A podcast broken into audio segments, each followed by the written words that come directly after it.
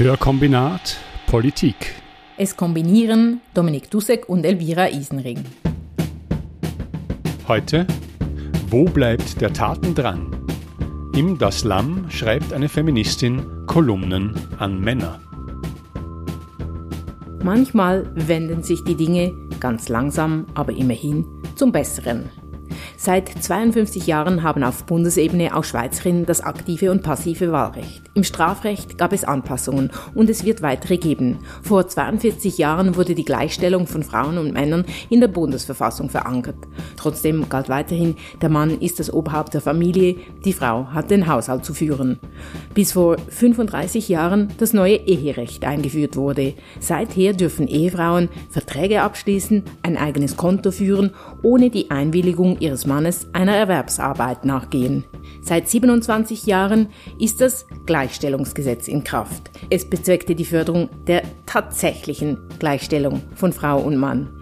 Es sollte die strukturelle Benachteiligung der Frau im Erwerbsleben, geringe Löhne, ungleiche Anstellungs- und Beförderungschancen, sexuelle Belästigung beseitigen. Seit 21 Jahren ist in der Schweiz der Schwangerschaftsabbruch erlaubt.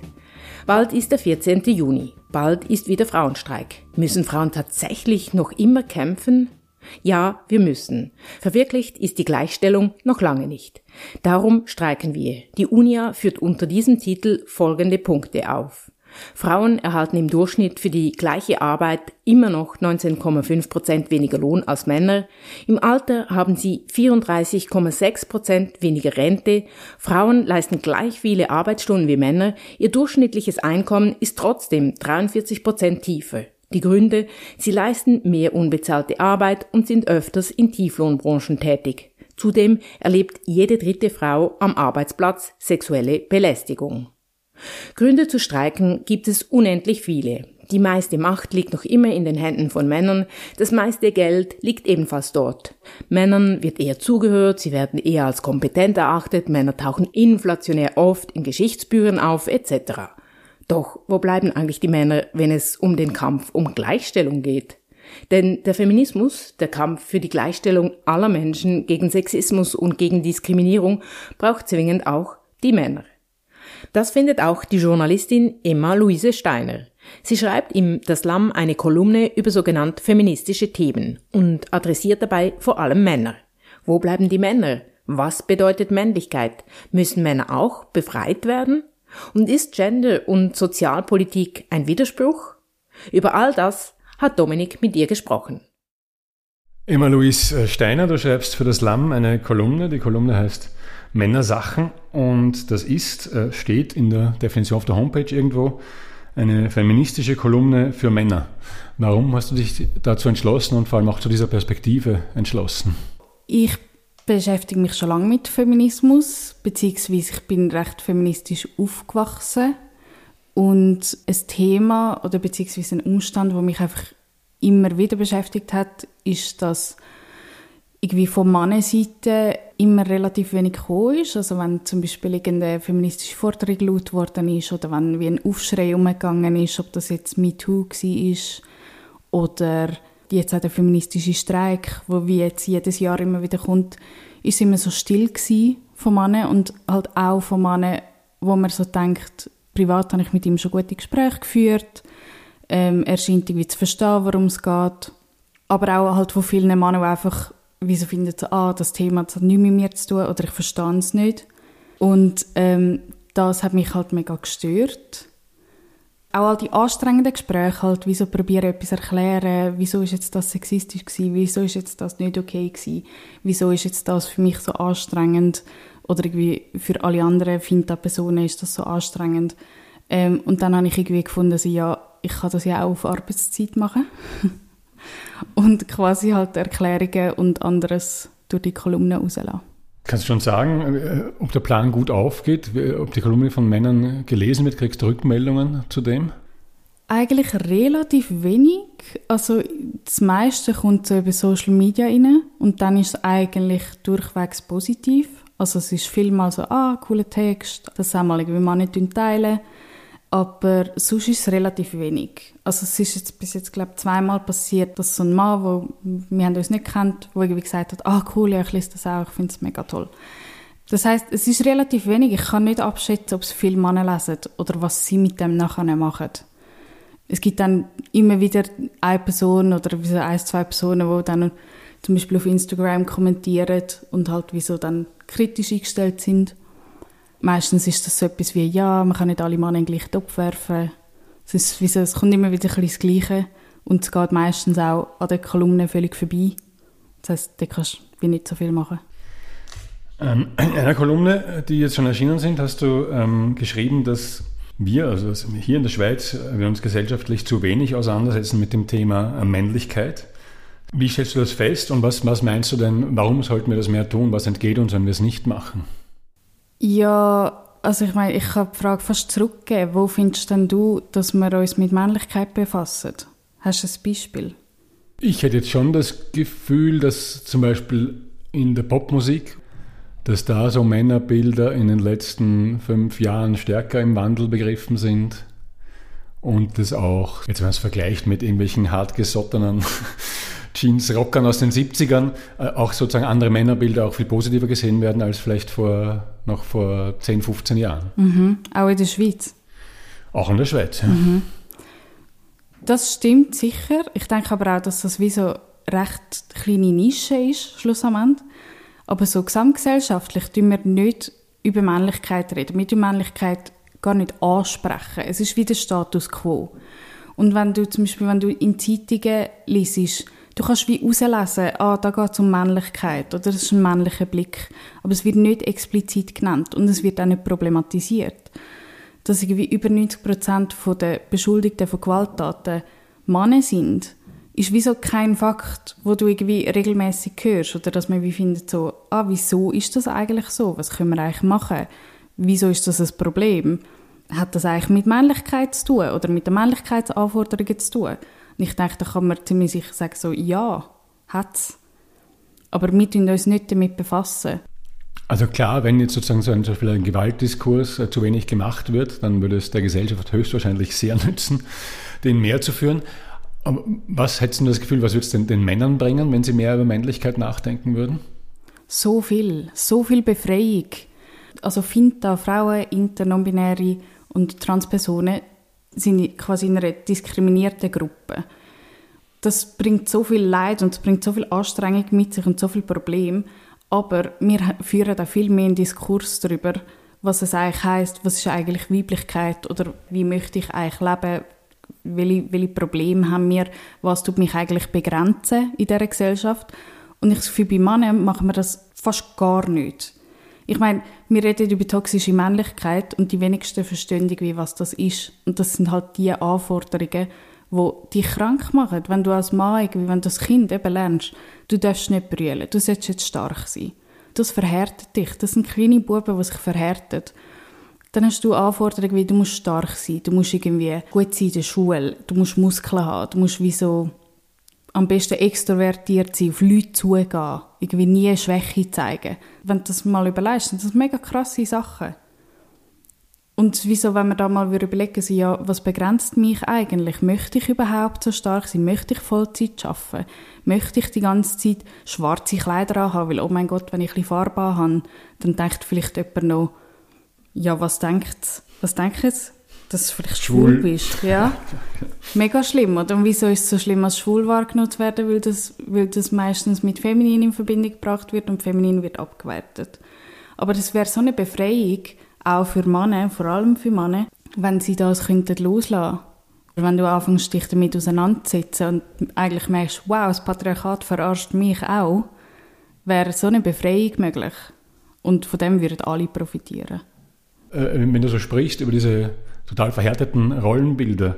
Oder wenn du schreibst, zum Beispiel in einer Kolumne in unserer Gesellschaft, werden weiblich gelesene Personen in Bezug auf Sex generell als Objekte gesehen, die selbst kaum Lust empfinden, dafür aber dem Lustgewinn anderer dienen sollen. Das sind für mich Sachen, die klingen echt so wie, ich würde fast schon sagen, wie ich es in meiner Jugend von meiner Elterngeneration wahrgenommen habe. Da habe ich das Gefühl, da war das sehr so. Ich bin doch, doch überrascht, dass du als doch deutlich jüngerer Mensch als ich das immer noch äh, so feststellst. Oder sagen wir so, Menschen aus meiner Generation würden vielleicht auch sagen, die feministische Debatte ist schon urweit gekommen. Ja? Wie, wie, siehst du denn das? Hast du das Gefühl, die ist schon ordentlich geführt worden? wo stehen wir da? Gibt es vielleicht einen Backlash in den letzten Jahren? Hm, das ist eine sehr komplizierte Frage. Aber ich habe jetzt so überlegt, wo du gesagt hast, ja, das klingt fast so nach meiner Generation so. Da ich so, ja, unsere Generationen existieren ja gleichzeitig. Es geht eben nicht so schnell. Wenn in einer Generation etwas passiert und man merkt, ah, das ist nicht gut, oder da, zum Beispiel eben unsere, unser Sexualkundenunterricht ist mega verklemmt und es lädt mega viel außen vor. Dann sind das Eltern von diesen Kindern, die nachher aufwachsen und vielleicht etwas anderes lernen, aber von die und vom Umfeld immer noch mega viel von dem mitbekommen. Und ich kann einfach sagen, ich bin, eben, ich bin in den 2000er in der Schule gewesen, und unser Sexualkundenunterricht zum Beispiel war einfach, ja, wird nicht schwanger, so kannst du dich verhüten. Ja, das war irgendwie das. Gewesen. Mir ist mal mega schlecht geworden in einer Klasse, weil es so klinisch war, es war so steril. Gewesen. Niemals hätten wir darüber geredet, irgendwie, nur schon, dass es, hey, es gibt einfach nicht nur Kondome, es gibt auch Lecktücher oder wieso es Oralsex gibt und dass es schön kann sein, Sex zu haben. Es ist fast so richtig Abschreckung gegangen. Das klingt schon noch sehr ähnlich, ja? ja, mich, ja, und ich habe, ich habe das auch von vielen anderen gehört, wo, wo in meinem Alter sind. Also das ist immer noch so. Und es wird langsam besser, aber wenn du Jugendlichen an einem Tag, an einem Tag, in vielleicht drei Jahren kannst erklären, hey, so geht es vielleicht zu beim ersten Mal, das ist Konsens. Das verschwindet wie wieder. Es ist ein kurzer Tag. Und was machen die, die an diesem Tag krank sind zum Beispiel? Es ist einfach, es ist wie nicht genug. Ich war gerade in Wien und da ist eine in allen U-Bahnhöfen, glaube ich, vorhanden eine Plakatkampagne, die Männer dazu auffordert, einzuschreiten, wenn sie sehen, dass andere Männer ähm, übergriffig werden. Und man sieht ihm einen Mann und den Satz, den er sozusagen sagen soll im Idealfall, wie zum Beispiel, hey, es nervt total, wie du Frauen anmachst. Oder sie hat Nein gesagt, was genau daran hast du nicht verstanden. Das fordert, die Kampagne fordert Männer dazu auf, einzuschreiten. Wie stark siehst du die Männer in der Verantwortung, wenn es jetzt darum geht, dass man solche Themen verbreitet, seien sie jetzt so typisch männliche Verhaltensweisen äh, kritisieren oder überhaupt äh, feministische Themen stärker in die Gesellschaft zu tragen? Mega fest. Ich sehe sie mega fest in der Verantwortung. Weil ohne sie geht es irgendwie einfach nicht. Und ich finde es spannend, die, die Plakatwerbung, die du ansprichst, denke ich auch, dass sie problematisch sein können. Weil für gewisse ist es dann vielleicht so, ah cool, ja, ich weiß jetzt, was ich machen soll. Und jetzt sehe ich jemanden, wo eine Frau belästigt, jetzt kann ich sagen, hey, Alte, wieso du hast gehört, dass sie Nein gesagt hat. Das birgt mega Gewaltpotenzial. Also es, es, es gibt Leitfäden, wie man kann in einer Situation einschreiten kann, ob das jetzt eben ein Mann ist, der eine Frau belästigt, was es sonst auch ist. Man geht nicht auf die Tatperson zu, sondern man geht auf die andere Person zu und probiert das Gespräch anfangen. Man probiert deeskalieren, oder? Und wenn jetzt Mann auf Mann losgeht, vielleicht auch noch ein Mann, der irgendwie am Umschreien ist oder so, bam, oder? Hey, einer, der schon was getrunken hat. Genau, hey, was fickst du mir an? Bam. Das bringt nicht so viel besser gesagt, das bringt nichts. Ich finde, was man eigentlich machen sollte, was eigentlich alle Männer machen sollten, ist ihrem eigenen Umfeld nachfragen, ihrem eigenen Umfeld genau anschauen. Weil wenn dein bester Kollege eine Grenze überschreitet von einer anderen Person, dann kannst du sagen, hey, ich habe das gesehen, das ist einfach nicht okay. Das wird aber niemand machen, weil das ist viel zu nah. Vielleicht erkennst du dich wieder in dieser Person, du hast selber schon mal so etwas gemacht, ihr habt zusammen schon mal über die Witz gelacht, dort tut es weh. Und genau dort musst du hingehen. Ein anderes Zitat aus einer Kolumne, was ich äh, mir sehr schön knapp auf den Punkt gebracht finde, spricht so ein, ein Feld an, was, glaube ich, in der Linken sehr aktuell ist. Äh, das Zitat geht so, wir müssen den verunsicherten und frustrierten Männern den Sexismus austreiben, wir müssen aber auch den neoliberalen Girlboss-Feministinnen den armen Hass austreiben. Das öffnet also wie dieses Feld von Sozialpolitik einerseits, also reiche Frauen sozusagen, und Gender- oder Identitätspolitik andererseits.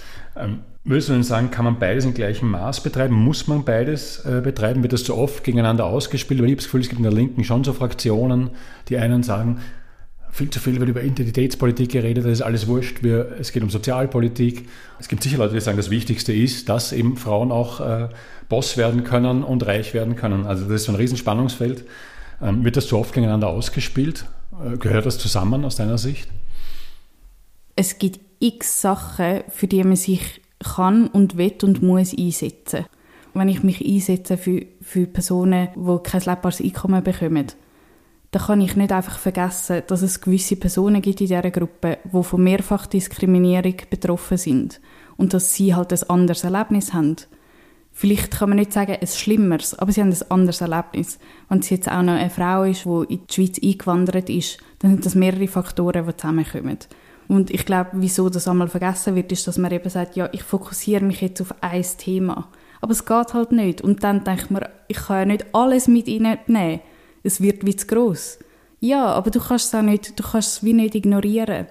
Ich finde, dass Gender und die Diskriminierung, die passiert, wird oft vergessen. Es ist wie so, ja, wir wissen ja das und es ist eh um und es gibt Schlimmeres.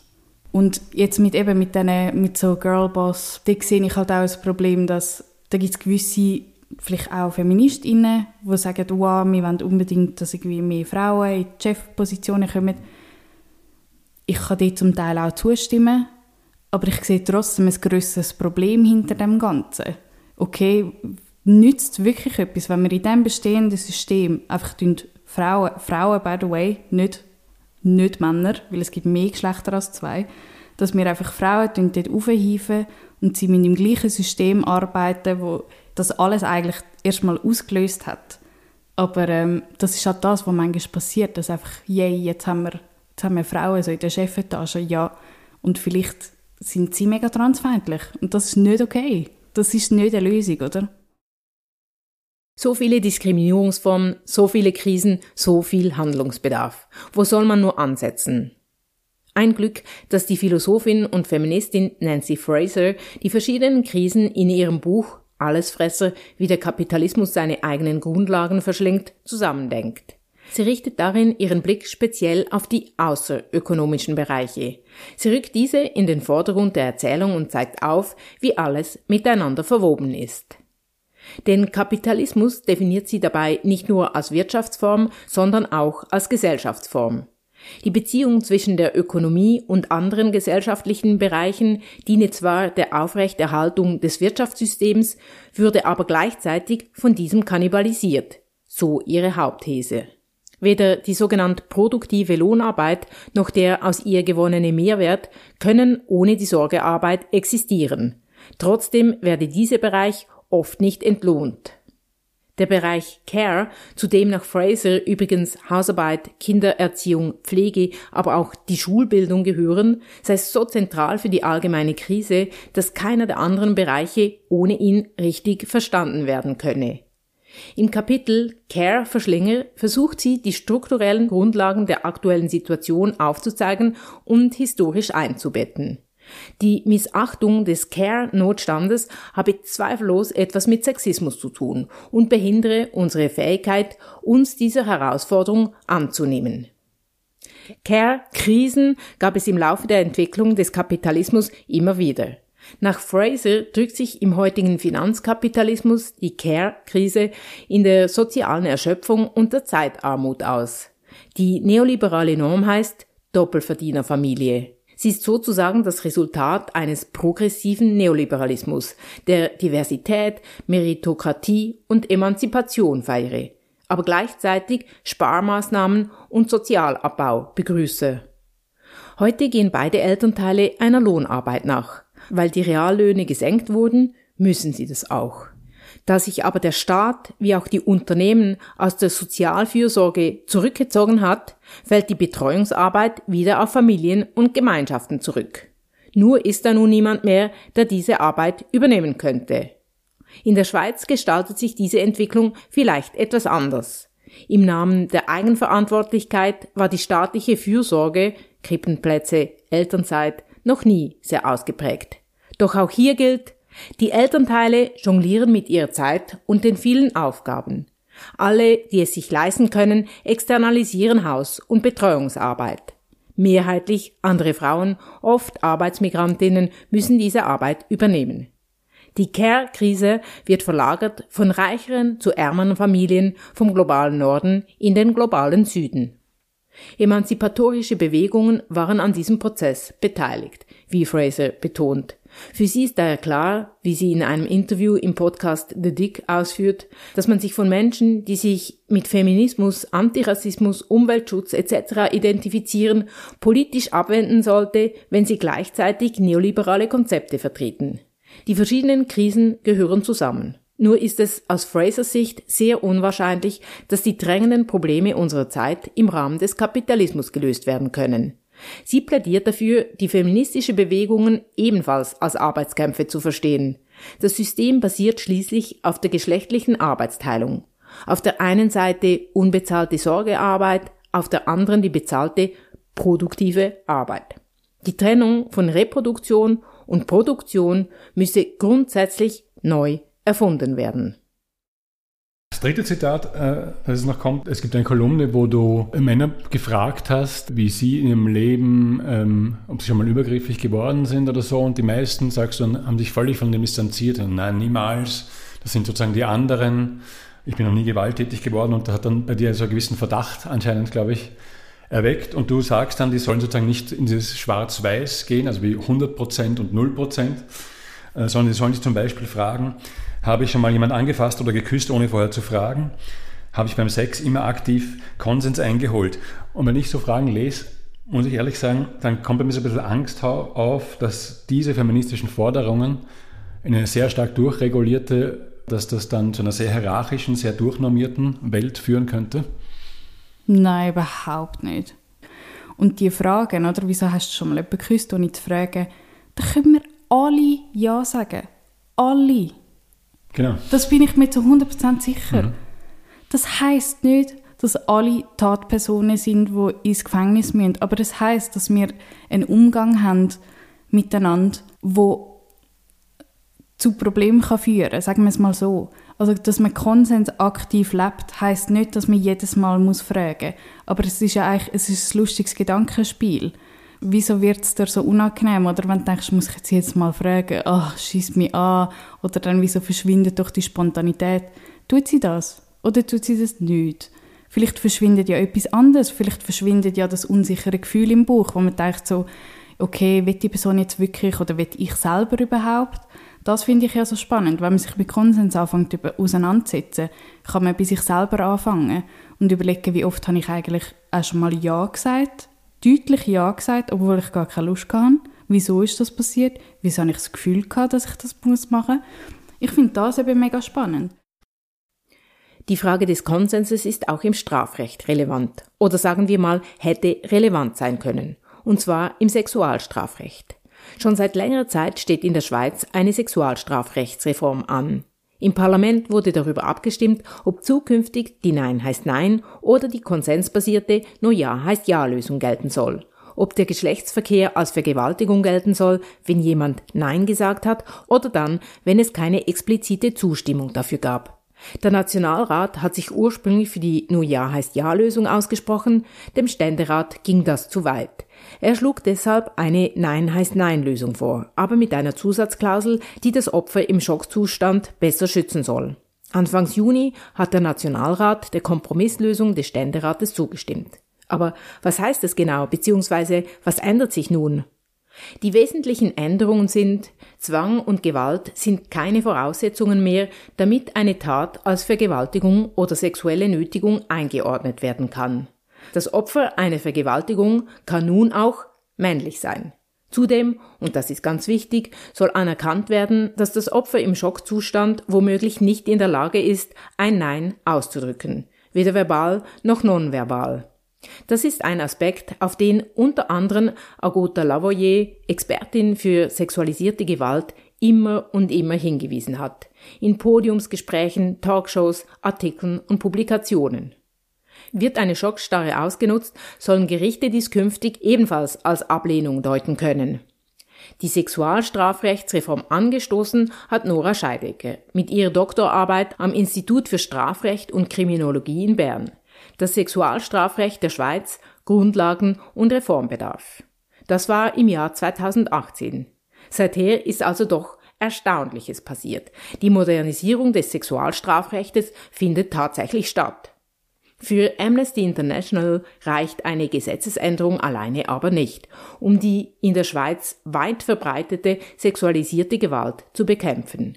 Es brauche weitere Maßnahmen, steht auf der Webseite. Dazu gehörten zum Beispiel die Ausbildung und Sensibilisierung der Polizei und der Strafverfolgungsbehörden, bessere Unterstützung der Opfer und eine andere Sexualerziehung.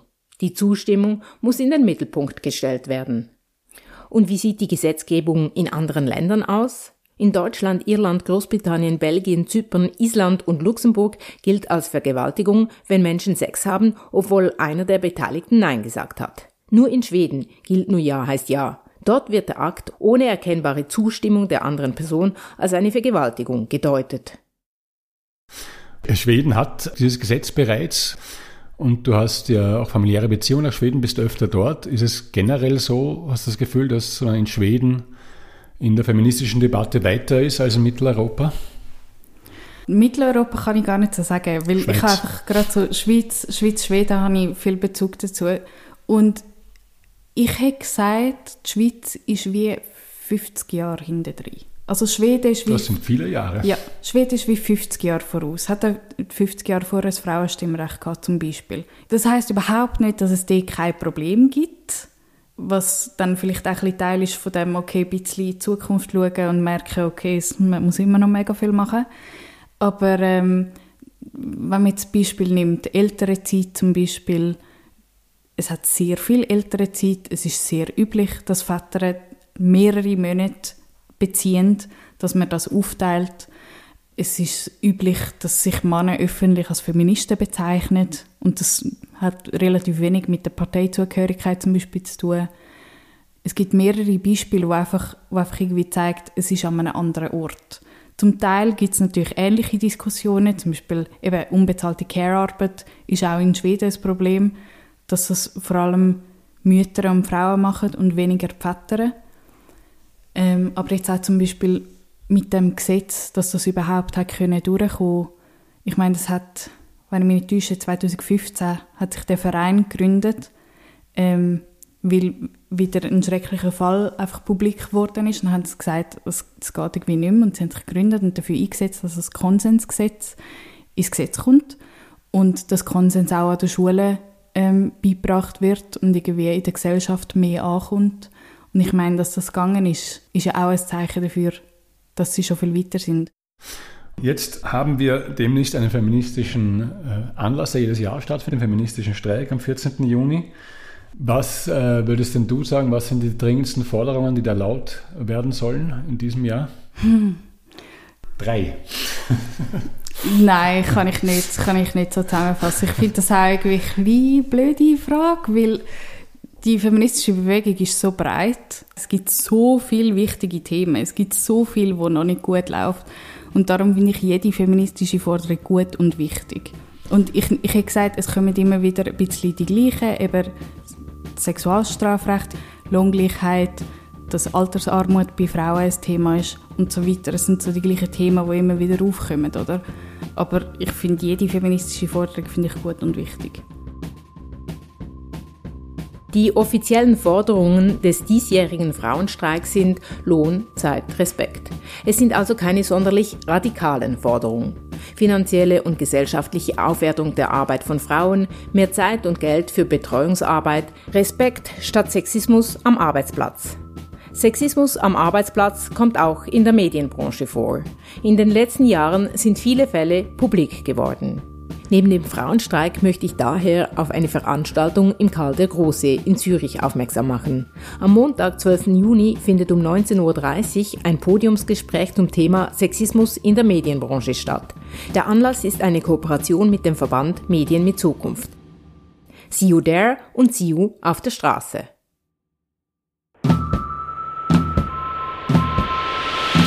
Hörkombinat Politik es kombinierten Elvira Isenring und Dominik Dussek.